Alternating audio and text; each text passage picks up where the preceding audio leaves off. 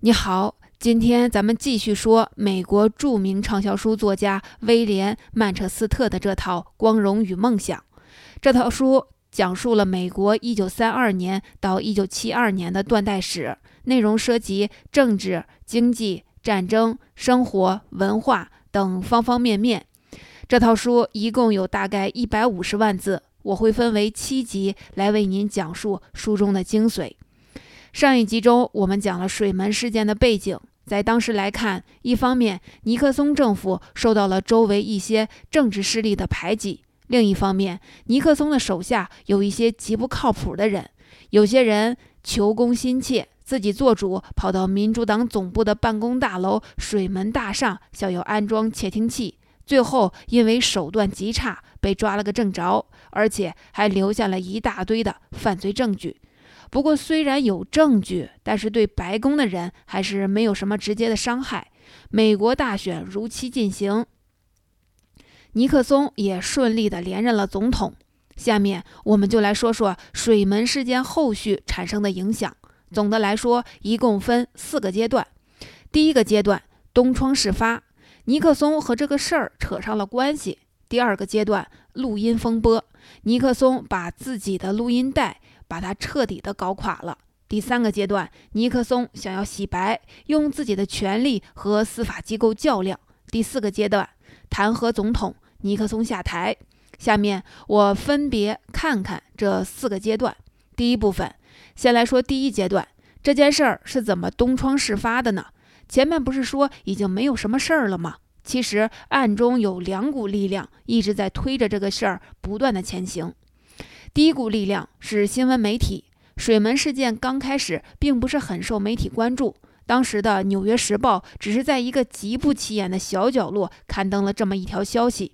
因为当时尼克松的支持率很高，大家也不相信尼克松会搞这样的小动作，完全没必要。但是有一家媒体就是就这个这个事情不放，它就是《华盛顿邮报》。要说《华盛顿邮报》和白宫有什么深仇大恨吗？也没有。当时，《华盛顿邮报》有两位记者，一位叫鲍勃·伍德沃德，另一位叫卡尔·伯恩斯坦。伍德沃德是耶鲁大学毕业生，当过海军军官。这个人一门心思要当个新闻记者，可是，在《华盛顿邮报》无心试用了两周后，因为文笔太一般，被扫地出门。但是他有一个特点，就是特别能死缠烂打，不依不饶。他的这份工作就是这么得来的，是缠的主管受不了，才勉强接受了这么一个人。你看，死缠烂打也是竞争力。伯恩斯坦倒是很有才华，但是他是个漫无纪律、吊儿郎当的人。他接这个案子的时候，报社正在考虑解雇他。你看，就是这么两个很不靠谱的人，后来却在一定程度上改变了历史。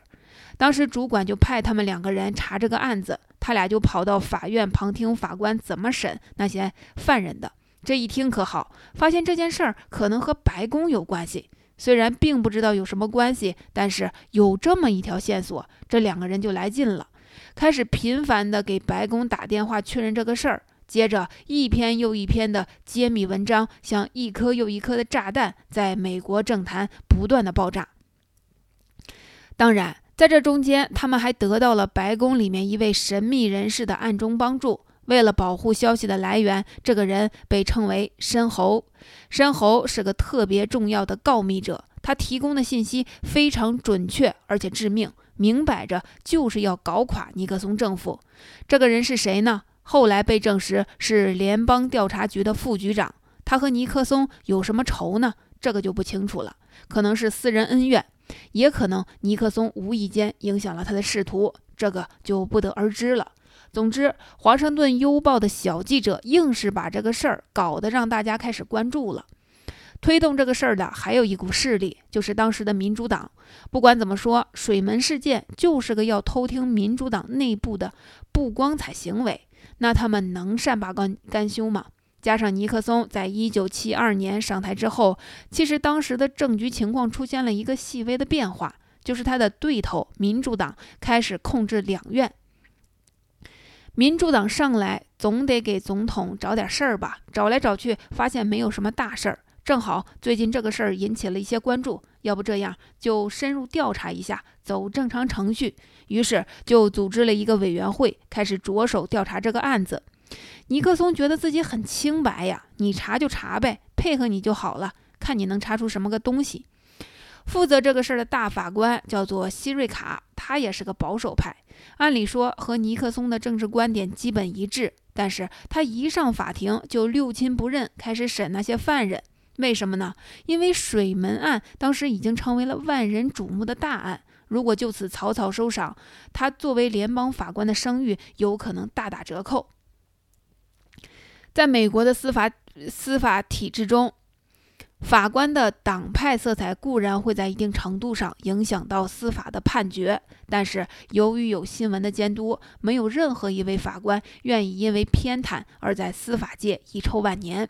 所以，希瑞卡开始拿出浑身解数审理这个案子。一开始，犯人都招了，说就是我干的，没人指挥。但是，希瑞卡不是吃素的，就你们这帮虾兵蟹将能想出这个事儿，那才见了鬼呢。于是，他就用刑期恐吓他们，说老实交代，处罚就轻；要是不老实交代，二十年以上的刑期。这帮人说白了，就是一群没有受过专业训练的业余选手。这么一恐吓，全招了。慢慢牵扯的人越来越多，最后牵扯出了一个尼克松幕僚团队里的人，叫做迪安。迪安和尼克松走得很近，迪安被扯出来后，一恐吓也全都招了。他爆出尼克松怎么在私下密谋，怎么找钱去当封口费等等，这种行政干预司法的大罪就开始大白于天下。你可能觉得奇怪，尼克松是清白的呀，他为什么要封口呢？其实他虽然和这个事儿没有关系，但是毕竟作案的有他以前组织的管子工的成员。这些人如果再把管子工干的事儿说出去，那他对他来说就是直接的打击。为了避免这个事儿的发生，就想用钱封住那些人的嘴，这个事儿过去就完了。结果万万没想到，迪安把这个事儿全都给招了。希瑞卡吓一跳，一看这个事儿不小，就开始上报。美国参议院开始设立一个独立检察部门，开始全力调查这件事儿。第二部分，这就进入了第二阶段。一九七三年六月中旬，在向全国电视直播的国会水门案听证会上，迪安开始爆料，他交代了白宫幕僚刻意销毁证据，向联邦调查局施压，还说出了管子工干的事儿，比如密谋。绑架政敌，打算在布鲁金斯学会，也就是美国的著名智库放火，企图利用妓女勾引对手等行为。还说尼克松列出了一份黑名单，上面多数都是民主党议员、新闻记者，还有政治漫画工作者。白宫还建立了一个秘密的特工组织，利用联邦税务局的情报资料，以偷税漏税等罪名打击政敌。总之，一系列的爆料让尼克松的政府看起来就是个黑手党组织。这些证词把美国民众惊的是目瞪口呆。更为致命的是，迪安供出尼克松亲自参与了掩盖案情真相的犯罪活动。他说，尼克松派他去找给别人的封口费。要知道，光这一项就已经构成了妨碍司法的重罪。如果说水门窃听案起初只是一个荒唐可笑、微不足道的三流政治案的话，那么现在有了迪安的供词，他已经演变为总统和白宫幕僚滥用权力、掩盖罪证、妨碍司法的重大刑事案件了。尼克松这时候已经坐不住了，他也开始慌神儿了。真是没想到迪安能爆料到这种程度。不过，迪安的招供虽然对尼克松伤害极大，但还没有。构成弹劾总统的致命危险，为什么呢？因为毕竟迪迪安空口无凭，仅凭他的一面之词就想弹劾堂堂美国总统，显然是不可能的事儿。另外，说到底也就这一个人着了，其他人都还在那里死扛呢，没有在他们身上发现任何其他的证据。这样，在找到直接的证据之前，特别调查委员会也不敢轻举妄动，毕竟这个事儿太大了。万一搞错，谁都承担不起这个责任。这时候，迪安又供出了一个关键信息：他说有一次他和尼克松聊天，尼克松说话的语气很古怪，他怀疑自己的那段谈话有被录音。其实迪安根本不知道白宫一直都在录音，他是瞎猜的。不过这个线索又被抓住了，于是检察院就传唤白宫的高级助理。律师问这个助理有没有录音这个事儿。其实这位助理就是专门搞录音系统的。他以为检察院已经知道录音的事儿了，就说有这个事儿。而且尼克松不但把他和迪安的谈话录下来了，他还把所有白宫发生的对话全都录下来了。因为尼克松在白宫弄了一套自动录音系统，只要有人说话就自动录音。他当政期间总共录了将近五千个小时的音频。这个消息一出，所有人都傻眼了。那就好办了呀，最直接的证据就在那儿了，还是你尼克松亲手搞的。行吧，把录音带交出来吧。尼克松这时候真是要哭了，他万没想到录音这个事儿能被捅出来。要知道，这可是高度机密，知道这个事儿的加上他也没几个人。更气人的是，由于磁带用完了，偏偏他和迪安的那段录音没有录下来。你看，就是这么倒霉，就是这么阴差阳错。那尼克松能教吗？当然不能教啊！我们知道，一个人平时说话和他在公众场合说话是完全不一样的。遇到困难了，在熟悉的人面前大骂几句，或者在想一个方案的时候，先天马行空的胡说八道一气，搞搞气氛，这都是很正常的事儿。但是总统随意说的话要被公之于世，那还得了？比尼克松心情不好的时候会骂其他国家的总统几句，要是联系上下文，很可能他就是当时心情不好，随意骂几句就完了。但是你想，这个要是被其他国家的总统听到，那是要引发国际震荡的，搞不好会有战争。所以为大局着想。尼克松死活就是不肯交，那在检察院看来，你不交就是干预司法呀。两边就这么一直僵持着。话说回来，你可能觉得奇怪，尼克松为什么要搞个录音，自己给自己挖坑呢？其实他的用处不是这个。尼克松的野心特别大，他崇拜的人是林肯，经常把自己比作林肯。想要做一些能深深影响后世的事情，给自己留个好名声。尼克松是高材生呀，文笔特别好。他退休后的生活都想好了，就是当个作家。以前英国首相丘吉尔退休后，不是写了一本《第二次世界大战回忆录》吗？那本书还拿了一个诺贝尔文学奖。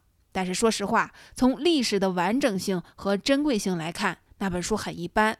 尼克松就想，他以后写的书肯定要比丘吉尔厉害多了，所以就录一些音来为以后写书做准备。而且他觉得这些录音是有珍贵的历史价值的，当然那是剪辑过的。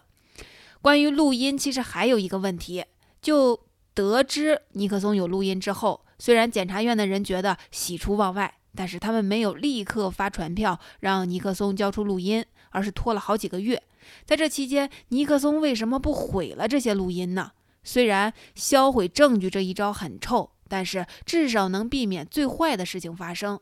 因为从严格的法律角度而言，他并未犯下销毁证据的罪行，因为还没有接到传票嘛。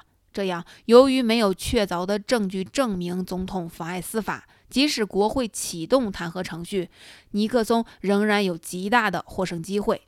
别人也极有可能拿他没有办法，但是尼克松这时候鬼迷心窍了，他就是没有销毁。你看，不作就不会死，他为什么不销毁呢？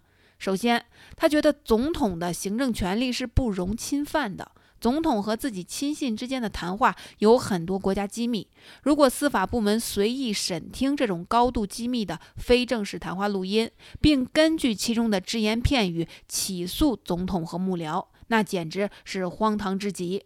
在美国宪政史上，杰斐逊、林肯、罗斯福、杜鲁门等十几位总统都曾以总统行政特权为理由，坚决拒绝国会调查白宫决策内幕。你看，有先辈们的榜样在。其次，尼克松觉得法院有他自己的人，他觉得检察院保守派居多，很多都是站在他这一边的。稍微识大体一点的人都不会提出太过分的要求。但是，在美国的宪政体制中，大法官虽然经总统提名任命，但由于司法公开和新闻监督的制约，没有哪一位大法官愿意在宪政史上留下“总统的走狗”这样的名声。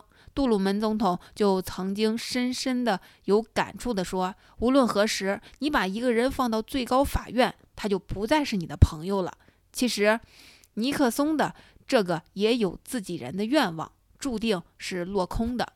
最后，他觉得这些录音某种程度上能起到保护自己的作用。比如很多事情其实都是迪安为求自保胡编乱造的，所以尼克松觉得到关键时刻这些录音能还他清白。总之，最后尼克松就做出了一个不销毁录音的决定，然后他与特别检察官、国会和联邦法院展开了一场影响深远的司法大战。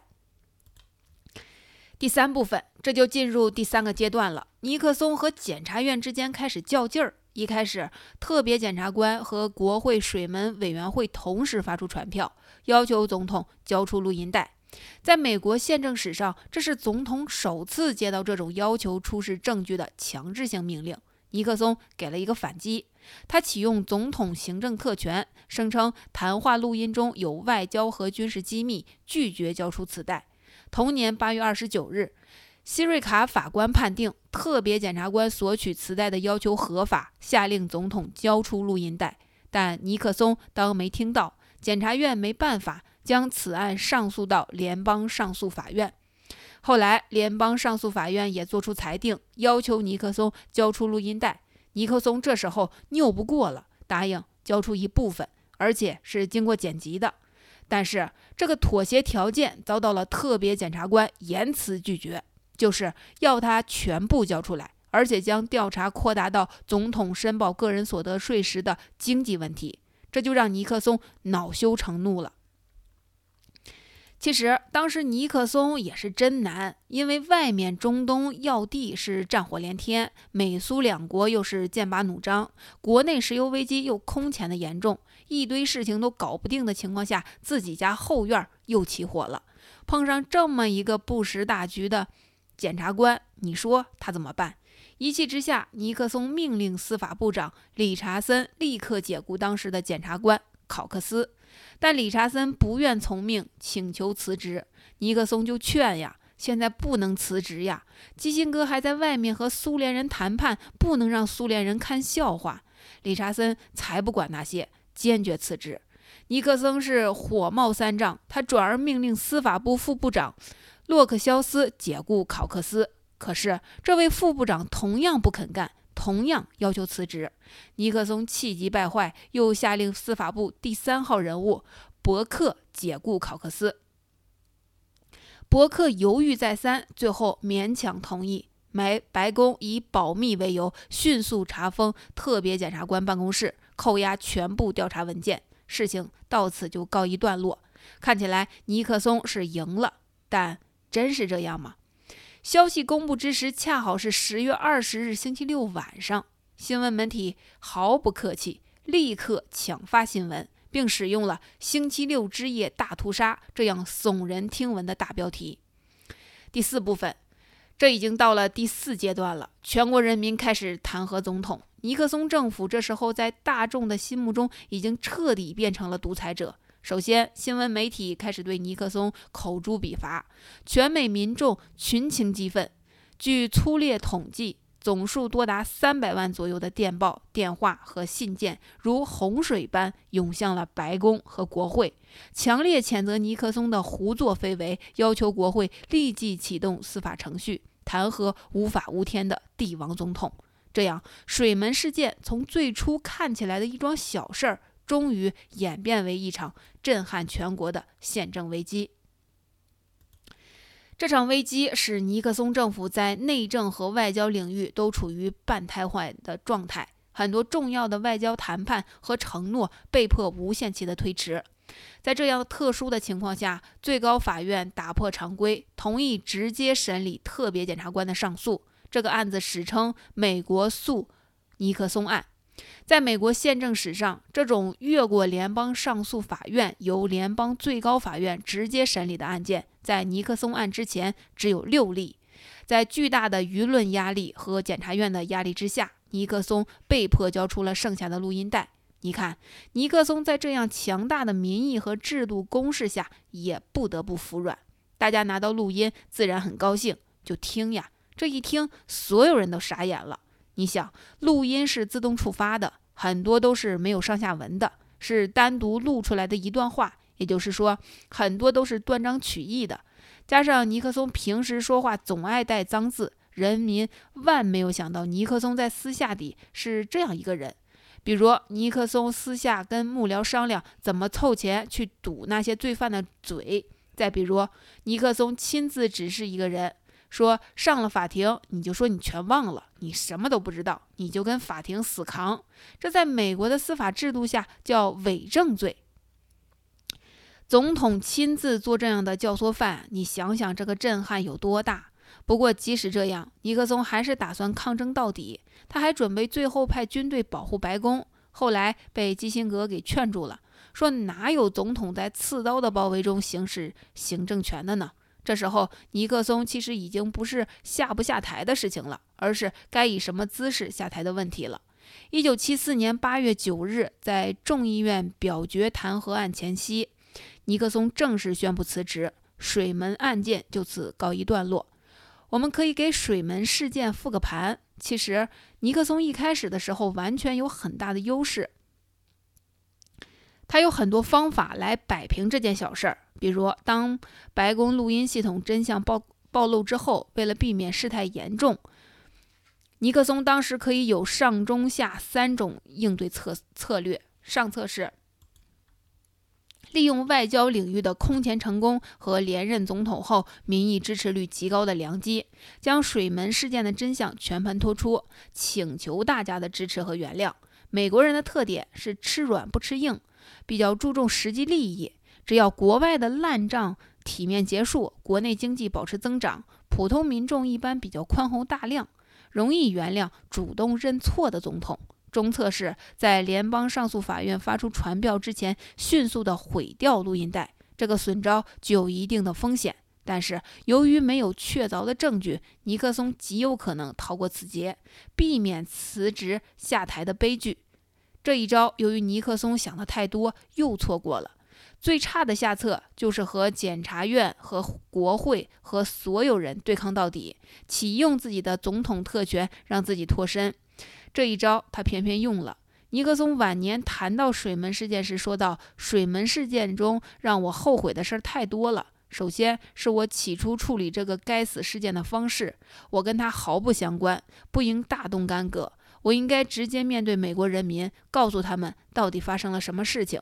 不过这一招尼克松就是没有用。你看，很多时候其实坦白和真诚就是最好的对策。”特别有意思的是，副总统福特就任总统后宣布赦免尼克松的所有刑事责任。当福特总统赦免尼克松后，原来那些对尼克松千夫所指、恨不得能把尼克松千刀万剐的人，一看特赦令就散了，没有人再说要追查到底，从此风平浪静，全当这事儿没有发生过。尼克松获得了一个时间非常长的退休生涯，而且过得很平静。他退休后也当上了作家，出了好多书。后来也积极充当总统的高级顾问，一直在服务美国政府，获得了很多好评。在后来的一次演讲中，尼克松说：“失败固然令人悲哀，然而最大的悲哀是在人生的征途中既无胜利也无失败。”回顾历史，水门事件的发生实际上具有某种历史必然性。美国立宪建国之初，国会一直在联邦政府的三个部门中占据主导地位。可是，自二十世纪三十年代经济大萧条和五十年代美苏冷战以来，行政部门权力急剧膨胀，总统和白宫幕僚逐渐成为联邦政府权力中心，国会被党派利益分化，无力对总统形成有力的制衡。美国总统既是国家元首，又是政府首脑。甚至出现了独断专行的帝王总统。尼克松执政期间，帝王总统权力由外交和军事领域日益扩展到了国内政治，白宫幕僚大权独揽，专把专专横跋扈，甚至发展到建立秘密警察管子工的程度。最初的只是小事一桩的水门窃听案，实际上只是白宫幕僚一系列非法行为的冰山一角。通过水门事件，美国一定程度上改变了政府的发展趋势。